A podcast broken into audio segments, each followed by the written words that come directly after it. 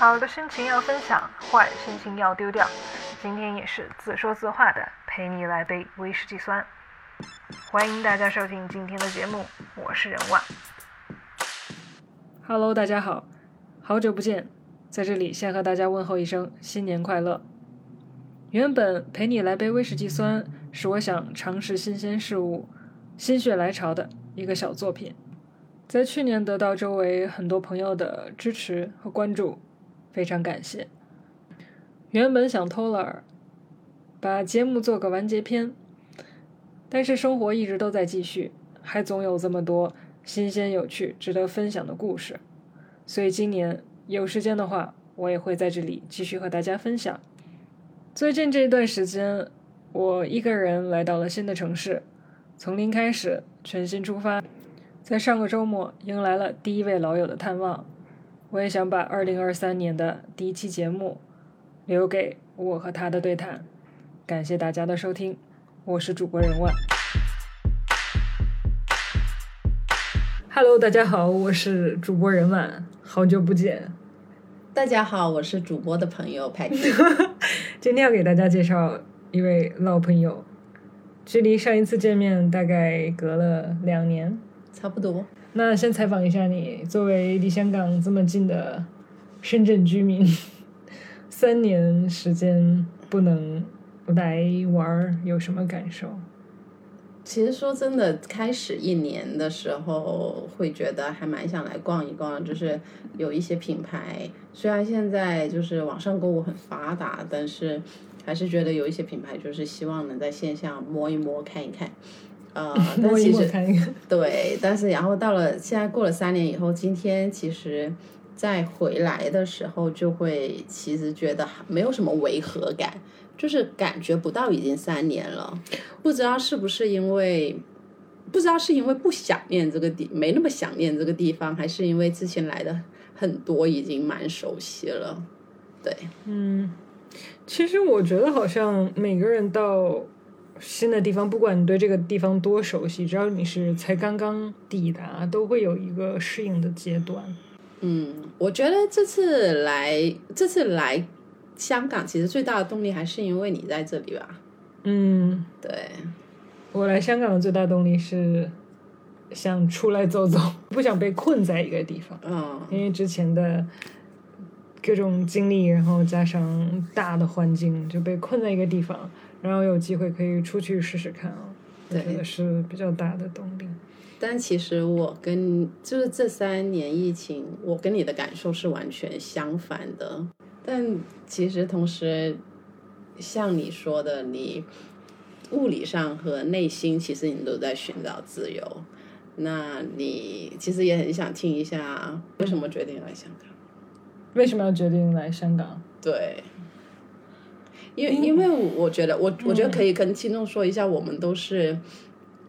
都是就是八零后的尾巴，所以其实我们也是三十好几的女生了。然后呃，一般这个年纪就是刻板印象都是已经安定下来了。但是可能像你这样子，像我们这样子还一直没有安定下来，然后你指就是的安定下来是结婚生子？结婚生子就是，或者是就稳定的在某一个在一个城市发展这样子，对，不一定说要结婚生子，但是可能就是工作上啊，或者是生活上，就是会比较嗯对，这个是刻板印象，因为我最近因为工作的关系认识很多人，他们也都是比如说有结婚的或者没有结婚的，但他不是 base 在一个城市，他是可能两三个之间会来回游走。你觉得这个算安定下来吗？因为我觉得只要你的工作是你当下比较认同的，然后你一直都很享受的，即便你的生活可能需要辗转两三个城市之间，嗯，也是安定的一种状态。对，所以我说的只是说，大多数人在物理上他们的安定就是 settle 到一个地方，定居在一个地方。当然，你说的那种就是呃世界居民这一种也是情况也是很多的。然后又回到刚刚说的，其实不管去世上世界上哪一个角落，但只要你的内心很自由，我觉得也是很嗯开心的一个状态。嗯，所以你要不要分享一下？我分享我做这个决，定。就是我为什么会突然来到一个新的城市，对，而且还就是、就是比较远，离家乡距离很远，对，文化也很不一样，文化也还好，但是会不太一样和的确语言文化都 OK，可能是因为从高中时候就有参加各种交流的项目，自己在国外，就是距离上远，或者是文化差异，对我来说是有吸引力的选项。对我来说，从来都不是一种负担。比如说啊，我要离家很远，我要自己一个人去到一个陌生的地方。我觉得对我来说，这都是反而更有吸引力的一个选项。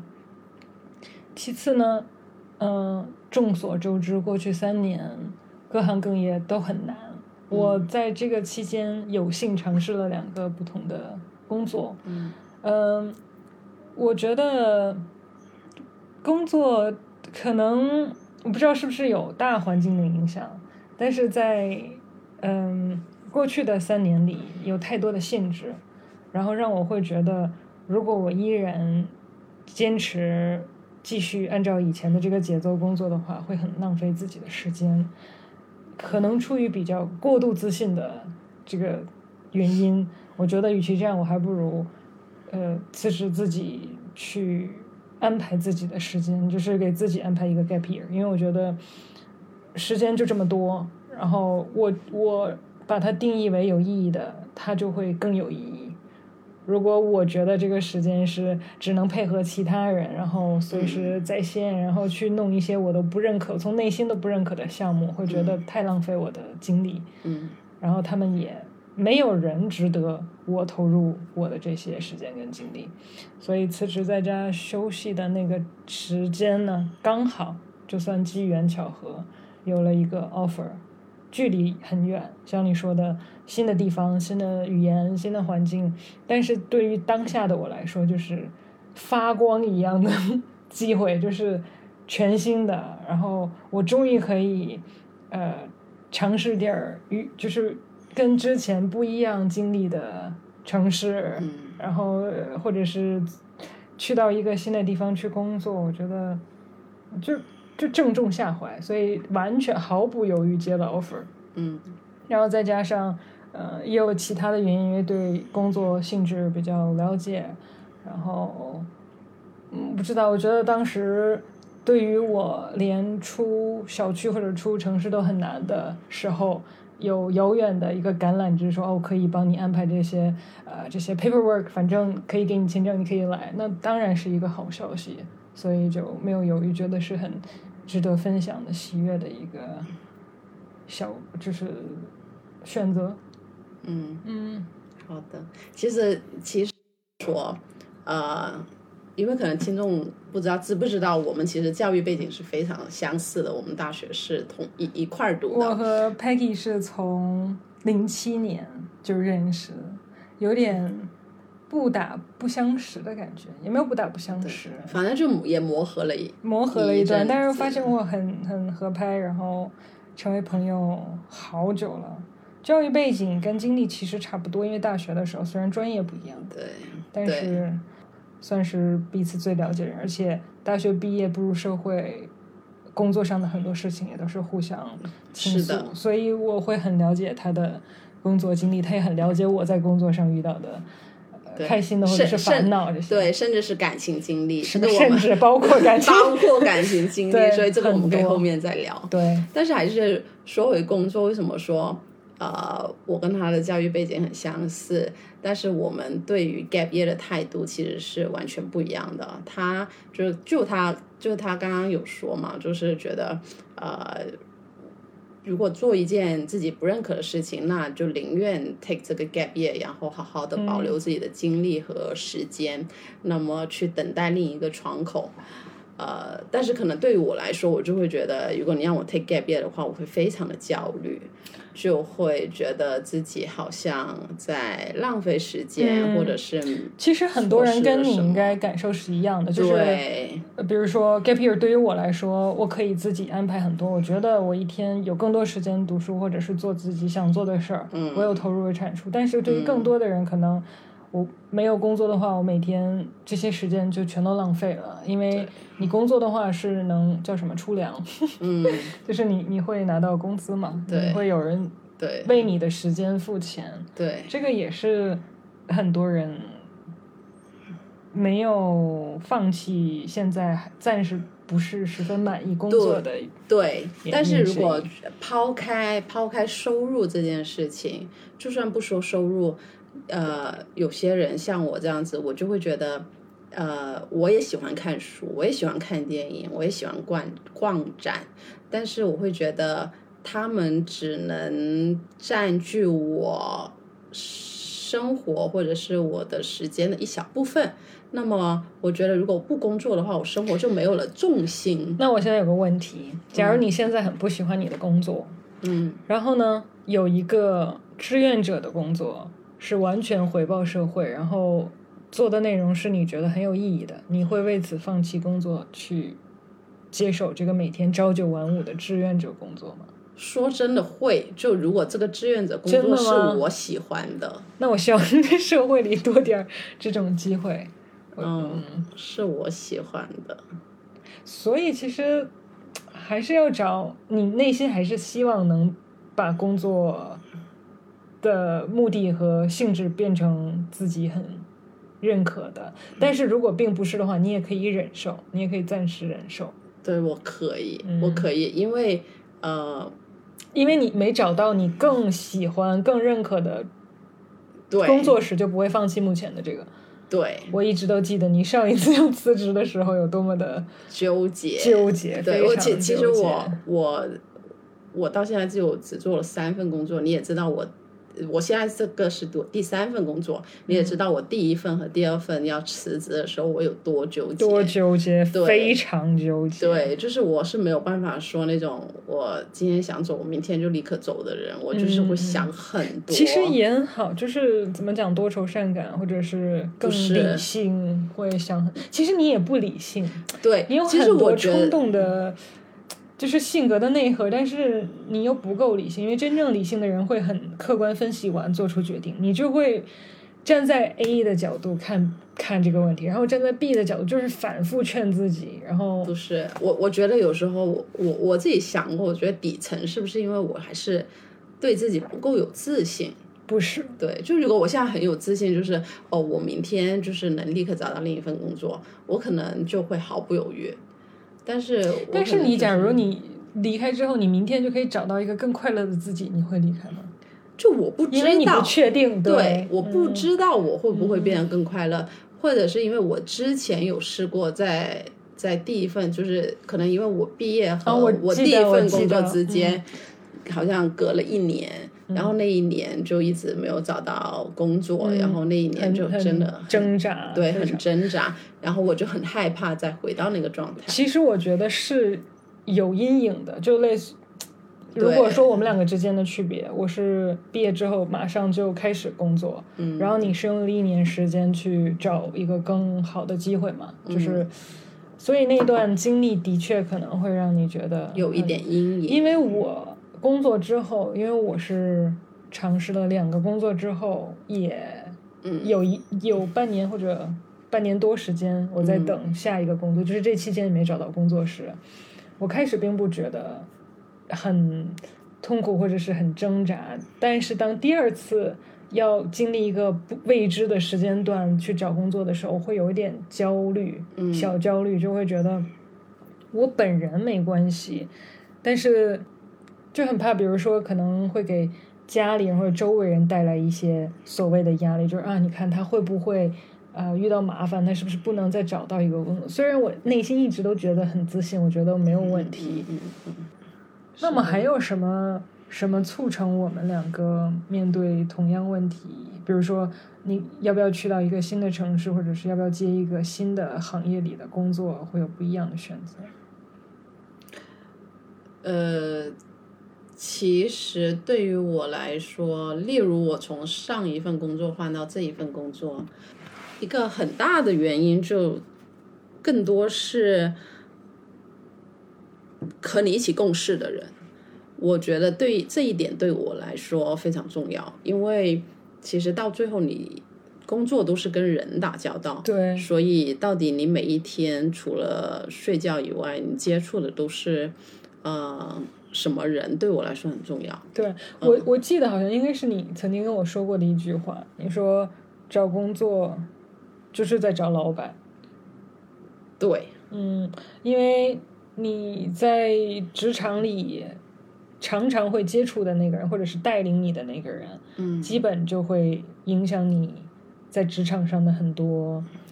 方面，不管是你的表现力啊、你的心情啊、你的嗯，拓展的能力啊这些。是的，嗯呃，除了对除了老板以外，当然可能因为我现在做了在这一份工作做了差不多两年以外，我有新的体验，就是老板有时候他可以换，然后你的 你的同事。你的同事，你的老板可能你就是隔一段时间跟他汇报一次，但是你的同事是你的 peer，是真的就是跟你有交集最多的人，所以这一些人你你认不认可，我觉得也蛮重要的。我我我不一样的意见，对我来说，我的同事有任何好的不好的，跟我来说，只要你不影响我的工作，嗯，我都无所谓。你这个人就他没有跟你有交集，那就不影响你。有交集，我会跟他据理力争。我想，如果你影响到我的项目，就尤其是故意的，嗯。但是对我来说，我选工作还是看老板，就是这个人是。是我认可的，我我才会心甘情愿的追随他，然后在他的指导下再进步。因为我觉得这个老板我看不起的话，呃，也不能口出狂言。如果这个老板我并不很欣赏的话，我会觉得不认同，我没有那种，因为我是自驱型的人，就是我哦对工作是那种我自己内心的责任感和激情嗯推着自己往前走。所以，如果这个老板不认可的话，他即便夸奖我，我都觉得不行，没意思。嗯然后，包括对，就是老板的性格啊和领导力，我觉得很重要。是也是因为因为老板换的钱，peers 换的也很快，好吗？老板决定了你的机会，你的工作机会。对，我觉得老板也决定了你的进步的空间。其实，因为他本人的能力如果足够大的话，会带你飞步前进。嗯但如果他本人能力有限的话，可能即便你很厉害，你也会很难再发展、再施展你的才华。嗯哦，然后我发现我们两个真的是很多观点是不太一样。对，天哪！就是听你这么一说，我就感觉我现在应该要辞职，换个老板对，我要换一个工作或者换一个老板。提提到这儿，我们又翻回到第一个问题。对，我就就现在我就是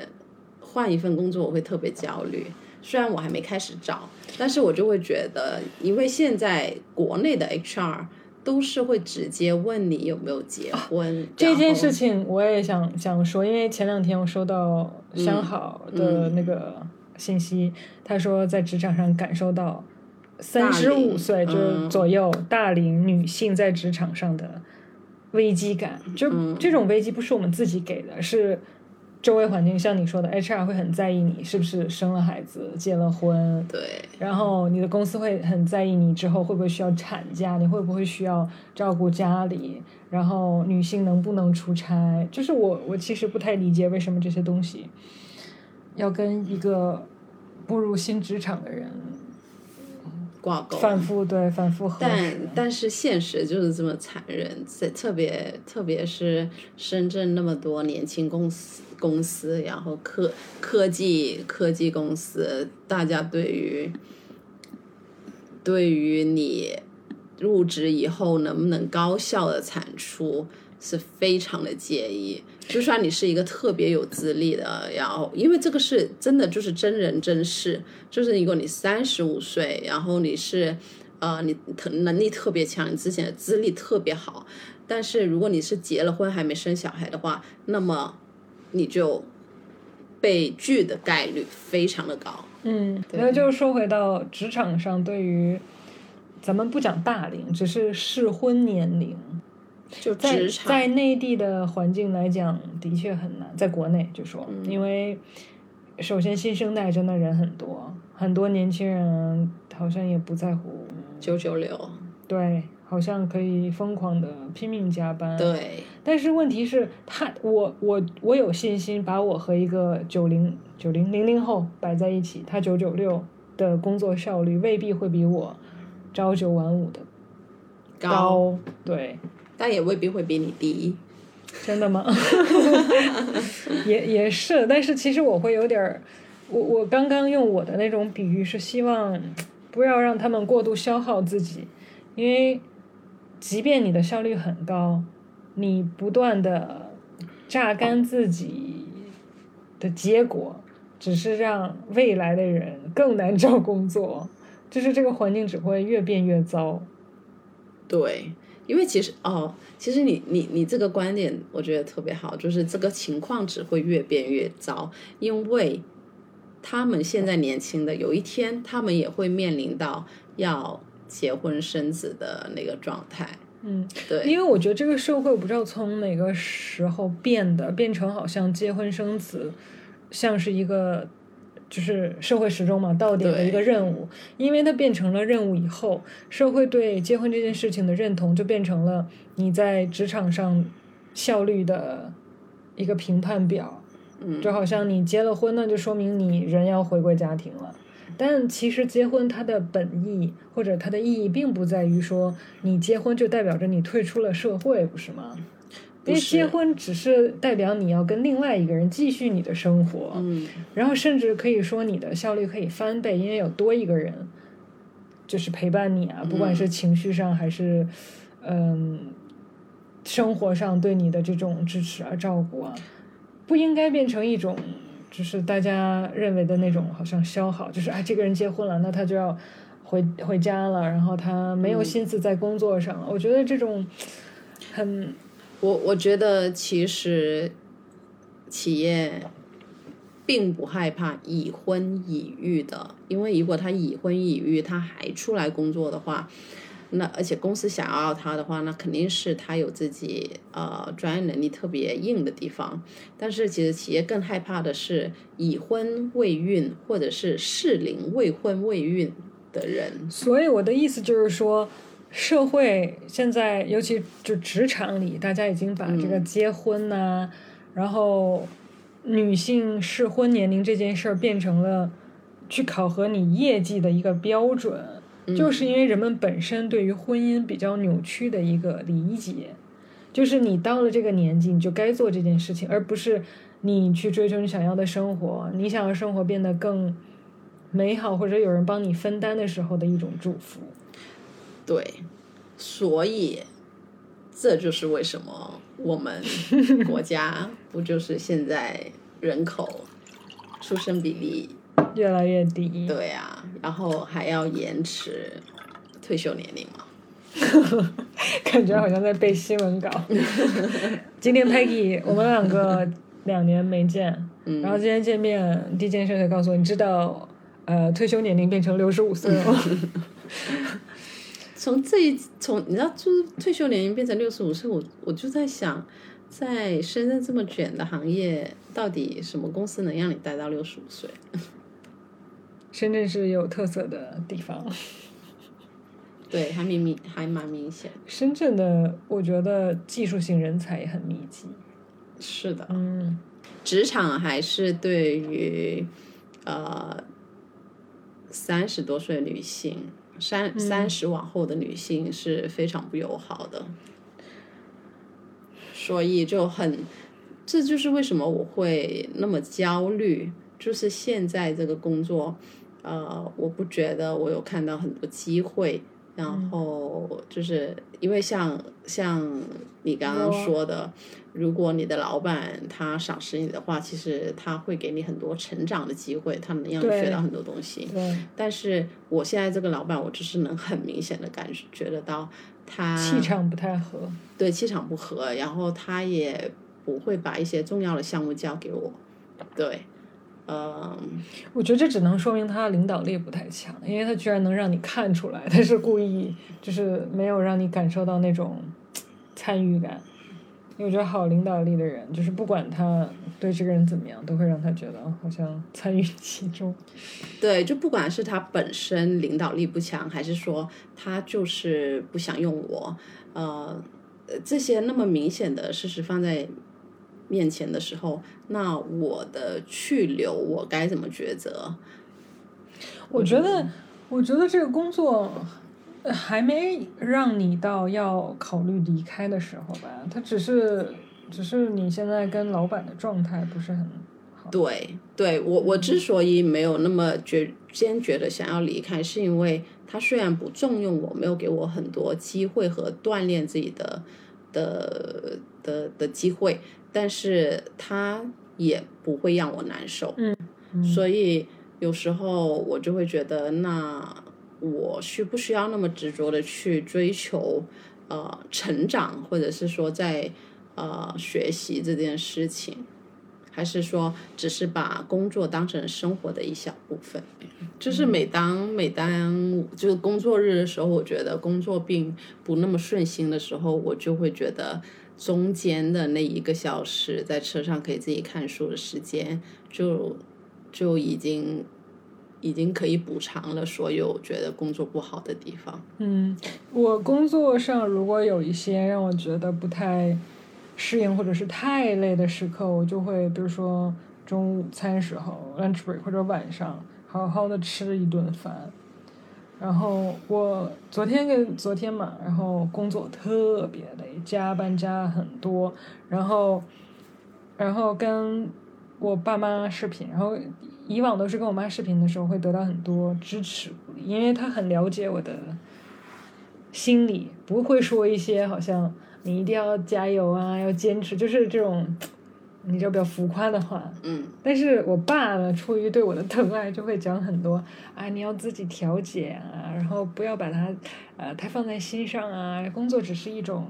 啊、呃生活里的辅助啊，就是讲很多这种出发点非常好，但是让我在特别累、特别辛苦的时候听，就会觉得那我刚刚我这一天做的难道都是无用功嘛？就是有一种那种自我怀疑，然后就觉得有点儿小委屈。不过，嗯，我觉得我们在职场都快十年，对有，了快十年了。也是相当有经验的。然后我觉得这些都自己能找到化解的方法嘛，对吧？你在你的车上，我在